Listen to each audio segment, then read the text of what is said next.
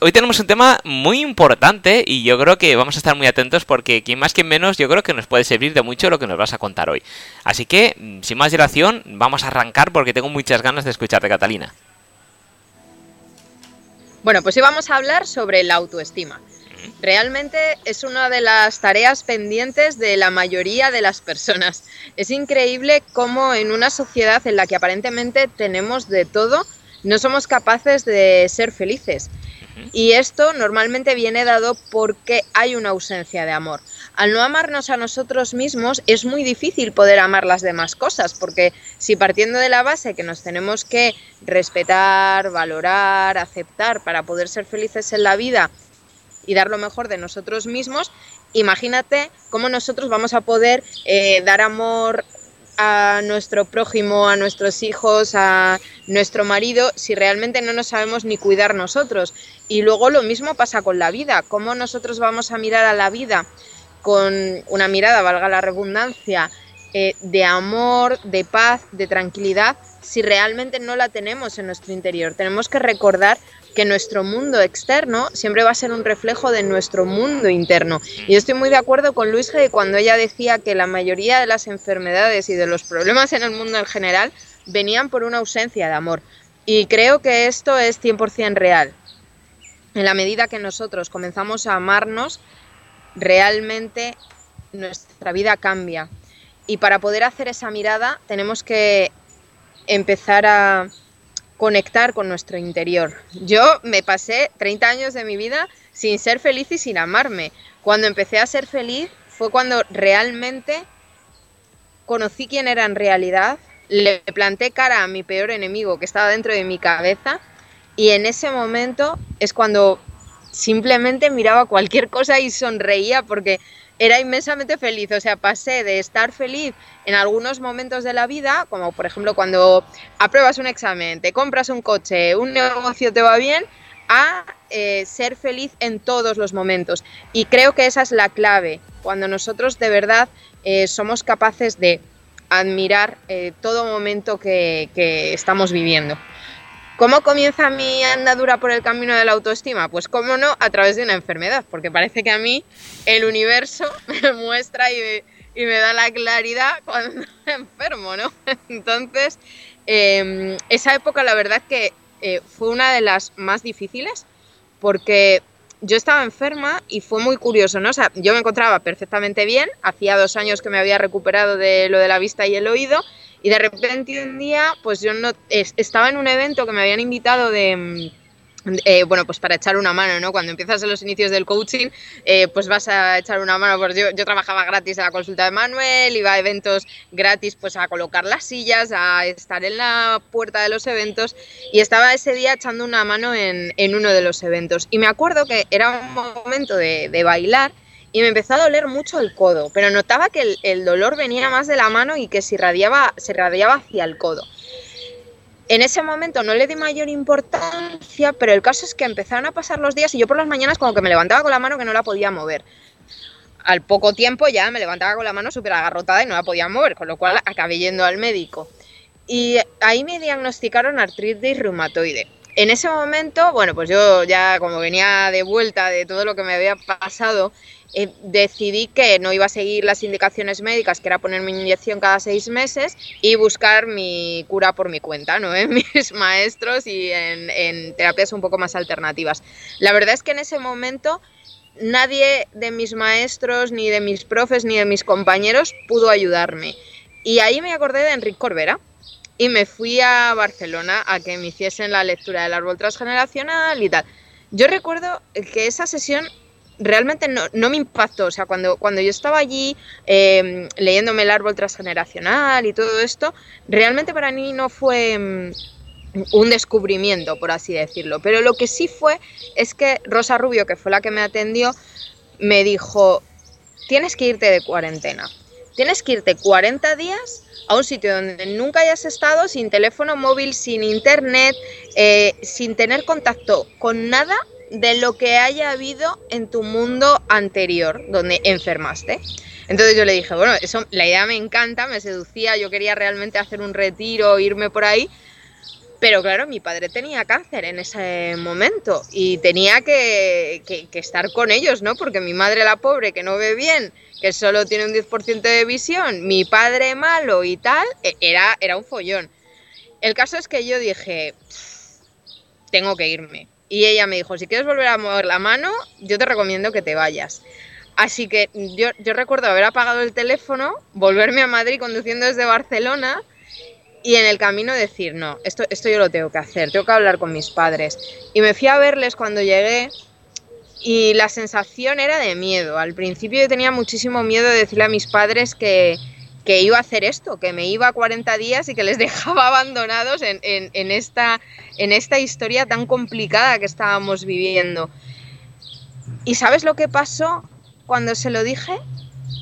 Me dijeron que me fuese que realmente de qué servía que yo estuviese mala, que mi padre estuviese malo, que mi madre era pobre, tuviese todo lo que tuviese, como para encima yo también seguir con la historia y, seguir mala. Y creo que en ese momento, cuando yo expresé amor hacia mí misma y tomé la decisión de decir, voy a dejar a un lado eh, quizás los clichés sociales, ¿no? que, que te exigen demasiado y voy a poner un poco para mí. O sea, he estado mala cinco años. Han pasado dos y ahora vuelvo a caer enferma. Y, me voy a quedar sin mover la mano el resto de mi vida. O sea, o sea era como una locura, ¿no? Y, y, en ese momento elegí mirar por mí, pero no desde el ego, sino desde, desde un amor real, porque yo quería ayudar a mis padres, yo, yo no quería dejarles así, pero es que era contraproducente todo el círculo vicioso. Y al yo actuar desde el amor, el reflejo que vi en mis padres fue recibir ese amor. Los que me conocen un poco sabéis que mi relación con mis padres nunca ha sido la mejor hasta ese momento, ¿no? Pero a partir de ese momento todo cambió. Yo empecé a respetarme, yo empecé a amarme y ellos a mí también. Y mi mundo se, volvió más agradable, más, más bonito. Y ahí, ahí empieza un viaje súper maravilloso que, que ahora os iré contando. Pero la idea principal es esa, empezar a actuar desde el amor hacia mí, no desde el narcisismo ni desde el ego, desde el amor hacia mí, ¿qué sí puedo hacer hoy para mejorar mi vida? ¿Cómo puedo poner las cosas en orden? Bueno, muy interesante, Karina. Estamos deseando escuchar ese, viaje. bueno, pues eh, operaron a mi padre un sábado y el domingo cogí el avión y me fui a Tenerife. Y ahí yo empecé a hacer retiro de silencio, claro. Me, dijeron que también me, convendría estar en silencio y no hablar con gente. O sea, bueno, era, era para algunos una tortura, ¿no? O sea, fijaros, una cuarentena, pero sin internet, sin teléfono, sin nada y sin, encima sin poder hablar. 40 días. Y, y yo decidí hacerlo bien y decidí quedarme en silencio. Y esa fue la primera vez que me escuché pensar, con 30 años. nunca, antes, nunca antes me había escuchado pensar y me di cuenta que mi mayor enemigo estaba dentro de mi cabeza. Me di cuenta que me hablaba horriblemente mal. Me insultaba, me, menospreciaba, em, tenía unos pensamientos contradictorios completamente absurdos. Entonces al final me di cuenta que obviamente ¿cómo no iba a estar enferma? Si, si lo, lo, que yo no entendía es cómo podía estar tan bien, con, toda esa basura que me decía y con, todo lo que yo tenía en la cabeza, ¿no? Y en ese momento decidí hacer un cambio. Apareció en mi vida un libro que se llama Usted puede sanar su vida, de Luis Hay, que justamente, aunque me dijeron, no puedes leer nada, no tal, pero yo me llevé el ordenador y en el, en el ordenador estaba descargado ese libro. Y me puse a leerlo y hablaba de que tenías que hacer afirmaciones y tal. Entonces yo por las mañanas pues me ponía delante del espejo, hacía las afirmaciones y sobre todo y lo más importante es que hice una lista de mi vida de todas las cosas por las cuales había sufrido.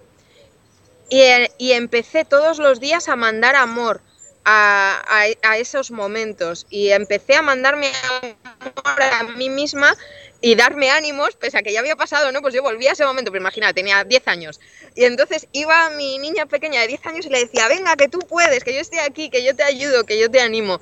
Y poco a poco fui como sanando toda mi línea de vida. Eh, hice un proceso de perdón súper bonito hacia mí misma, porque claro, obviamente eh, llega un momento en el que te das cuenta que tú misma has permitido tener esos pensamientos, has permitido... Em, que la gente te, trate mal, has permitido hablarte mal a ti misma, entonces no tiene ningún sentido. Primero, el, perdón tiene que también ir hacia ti y obviamente también eh, perdoné, hice ese proceso de perdón a todos los que yo consideraba que en ese momento pues igual no se habían comportado conmigo lo, lo mejor posible. Y eso fue una liberación brutal, o sea, a mí, a mí me cambió la vida. Y recuerdo claramente, después de, llevaba ya como 21 días, era el día 22, estaba subida en una piedra mirando al mar con los brazos abiertos y escuchando My Heart Will Go On de Titanic, que es que eso yo nunca lo olvidaré. Y de repente me pongo a llorar, digo, pero en serio, digo, pues llevo 21 días llorando, o sea, ¿por qué tengo que seguir llorando? Y cuando recapacité y tuve ese pensamiento, me di cuenta que era la primera vez que lloraba de alegría era la primera vez que estaba llorando de felicidad. Nunca, nunca había llorado de felicidad. Y desde ese momento fue cuando es como si todo le hubiesen puesto un filtro beauty alrededor de mi mundo. Entonces me parecía bonita la piedra, el árbol, el cielo, el mar, las nubes, todo era como súper maravilloso. Y ese filtro beauty se ha quedado en el tiempo, se ha convertido como en un filtro permanente. Pero en la medida que yo a lo mejor no me respeto o en la medida que a lo mejor hago cosas que van en contra de, mi bienestar, ese filtro beauty baja y cuando vuelvo otra vez a amarme, a respetarme, a quererme, a valorarme, ese filtro beauty vuelve a subir. Entonces, ¿qué hay que hacer para ver toda la vida con, con las gafas de Mr. Wonderful? Amarse a uno mismo. y en ese momento todo cambia porque de repente a lo que te dedicas y lo que haces buah, pones todo el amor del mundo. A las parejas con las que, con las que estás ya no es una dependencia emocional, ya ellos no te tienen que llenar un vacío que tú tienes, sino que te acompañan en el camino. Entonces, ese sentir, esa emoción es tan maravillosa que, que te cambia la vida, te cambia la vida. Entonces, si, si tuviese que decir ya unos tips para, para mejorar la autoestima es, primero, escúchate pensar. Primero tienes que, escuchar qué es lo que te dices. Te menosprecias, eh, tienes eh, pensamientos extraños o contradictorios contra la vida, eh, contra lo que haces, contra lo que eres. Y en base a eso empieza a cambiar esos pensamientos. Si dices, es que yo soy fea, y te miras en el espejo y dices, es que soy muy fea, es que no me gusto, pues no, te miras al espejo y dices, te amo tal y como eres, tía. es que que, este es mi cuerpo y, este, y aquí estoy yo, ¿no? Entonces al final creo que eh, ese, primer proceso es súper importante. Hay que escucharse... Eh, eh, hay que escuchar los pensamientos, ver, qué es lo que tenemos en la cabeza, porque si no, no sabemos lo que tenemos en la cabeza, no lo podemos reprogramar y hackear. Primero, para hackear algo, por ejemplo, un ordenador, ¿no? Pues que tienes que hackear el BBVA. Yo no he dicho nada. Ten cuidado, Catalina. Ten cuidado. Venga, vale. Que lo mismo pues. nos busca. Sí, porque ahora, ahora va a saltar y nos van a cortar el vídeo y todo, ¿sabes? Entonces tú sabes que es ese banco el que vas a ir a hackear. Pues esto es igual, tú tienes que saber qué pensamiento es el que tienes que hackear, porque si no, no tiene ningún sentido. Tienes que, tienes que ir ahí al, hilo, a la chicha que, que quieres hackear. Una vez hecho esto, te vas a dar cuenta que te has tratado horriblemente mal. Entonces seguramente te empieza a invadir un sentimiento de culpa. Pues al enemigo ni agua, porque la culpa es algo que nos hemos inventado eh, que para, manipular inicialmente y luego se ha quedado eh, en un comportamiento intrínseco a la sociedad y que no tiene ningún sentido. Porque la culpa realmente la, eh, la podemos sentir cuando hemos quebrantado algún valor fundamental, cuando hemos quebrantado alguna ley social. Pero si nosotros de verdad actuamos desde el amor y desde el corazón, no tenemos por qué sentir culpa si siempre hacemos lo mejor que podemos. Si, actuamos desde la honestidad y desde el amor, realmente la culpa no tiene que estar ahí. Y te puedo asegurar que siempre, siempre, siempre actuamos de la mejor manera posible, desde, desde donde nuestros patrones mentales, desde nuestra, nuestro autosabotaje nos permite actuar. Entonces no nos tenemos que sentir culpables, sino responsabilizarnos de todo lo que pasa en, nuestra mente y en nuestro entorno. A partir de ahí, bajo esa responsabilidad, en vez de sentirte culpable, vamos a pasar a perdonarnos. Vamos a pasar, si puedes y lo haces, es brutal, a mirarte al espejo, a mirarte a los ojos y decir, te perdono, te perdono. Y si te vienes arriba, dices, te amo. Entonces, ese cambio de en vez de mirarte al espejo y decir que fea soy, a mirarte al espejo y decir te amo o te perdono, es brutal. O sea, personalmente creo que es lo mejor que te puede pasar en la vida. Y por última instancia, es empezar a ver en qué partes de tu vida eres incoherente, en qué partes de tu vida eh, estás haciendo cosas que realmente van en contra de tu bienestar. Y a partir de ahí empezar a cambiarlas. Es un curso muy, muy express de cómo recuperar la autoestima, pero creo que son los puntos básicos que necesitamos para poder evolucionar con éxito. Y, Catalina, eh, una pregunta, eh, ¿por qué tenías, o sea, por qué te dijeron que tenías que irte 40 días desconectar del mundo eh, a un sitio donde nunca has estado? quizá era para, para que tú te volvieras a encontrar contigo misma sin ninguna etiqueta, sin ningún cliché o sin ninguna inercia de lo que tú ya habrías creado y hacía, o, tú pensaras que eras así y, y no, era simplemente algo que te habían añadido sin tú saberlo. Entre otras cosas, la cuarentena sirve para eso. Realmente es una sensación maravillosa cuando tú no tienes que demostrarle a nadie quién eres. Entonces empiezas a ser tú mismo y te descubres. Porque claro, la, historia es, va, voy a bajar a comer al restaurante, pues ya a lo mejor te pintas, te arreglas, te vistes o bajas en chándal o en pijama, me da igual, ahí cada uno actúa como es, ¿no? Pero siempre lo hacemos por algo, o sea, cada, cosa que hacemos no es al azar. Sin embargo, cuando estás en un sitio donde nadie te puede juzgar, porque realmente estás solo, o bueno, si hay, gente ahí, están en ese rollo. Entonces no, no hay ese tipo de juicio. Em, creo, creo que te cambia la vida, pero también es un tema porque... Em, la mente inconsciente necesita mínimo 40 días, bueno, hay, un primer proceso de 21 días de reprogramación, hay un, eh, luego hay un segundo proceso de 40 días en el cual las redes neuronales se van consolidando y el ciclo se, eh, se, se, completa a los 90 días cuando realmente se reafirma que tú has aprendido y que tu actitud ante la vida o los patrones mentales han cambiado.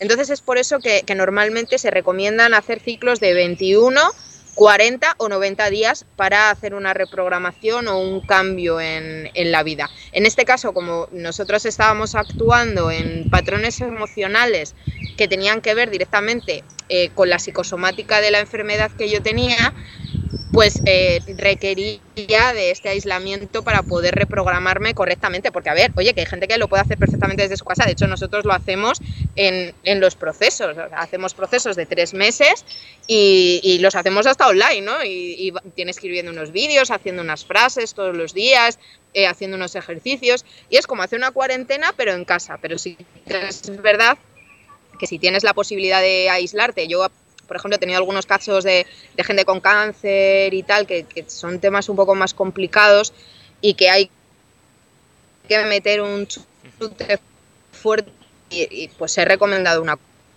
pasada. Los resultados que da son muy, muy potentes.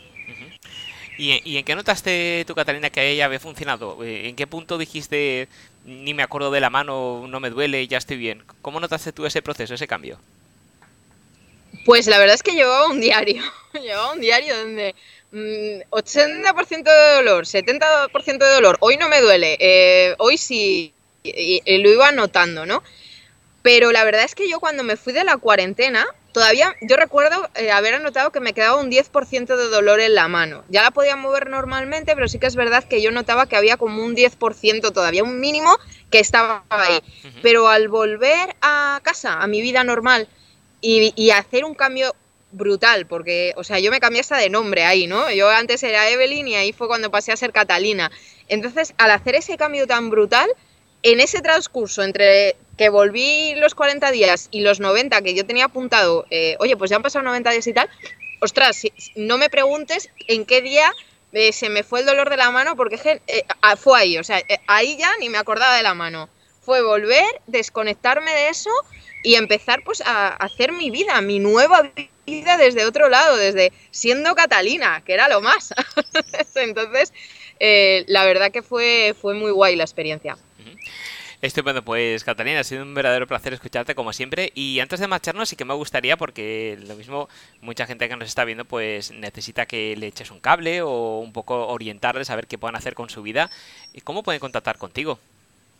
Genial. Bueno, pues eh, primero tengo consulta presencial en Paterna, en Valencia, así que los que viváis cerca o queráis pegaros un viajecito a verme, bienvenidos. Hay gente que viene desde Suiza, otros se vino desde Colombia. Bueno, aquí hay para todos los gustos. Ahora con el COVID igual es un poco más complicado, pero bueno, que sepáis que presencialmente nos podemos ver.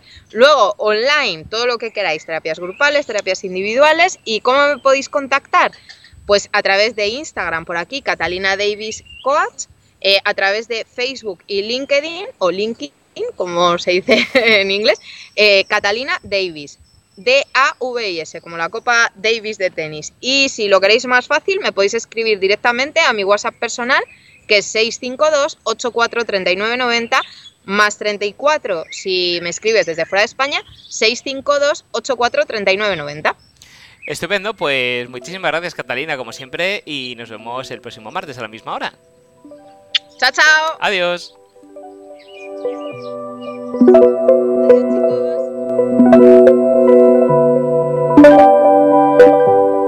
chicos.